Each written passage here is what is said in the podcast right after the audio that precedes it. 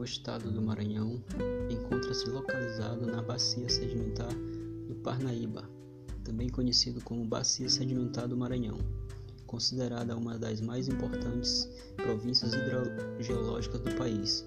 A sua estrutura tectônica é simples, devido à atitude monoclinal das camadas que mergulham suavemente das bordas para o interior.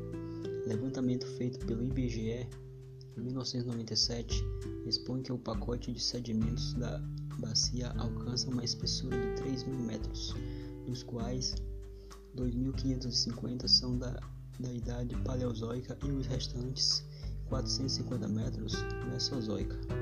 Relata ainda que, por se tratar de uma área de rochas quase exclusivamente sedimentares, o estado do Maranhão apresenta possibilidades promissoras de armazenamento e exploração de águas subterrâneas.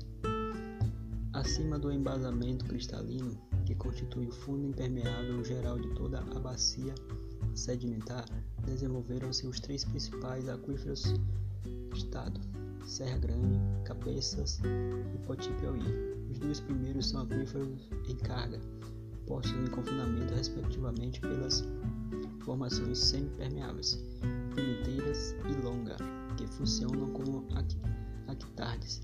Outro conjunto hidrogeológico composto principalmente pelos aquíferos Samambaia, Motuca, Corda, Grajaú e Itapecuru, separados entre si por aquitardes, constituídos pelas formações Pedra de Fogo, Pastos Bons, Codó e derrames basálticos. IBGE 1997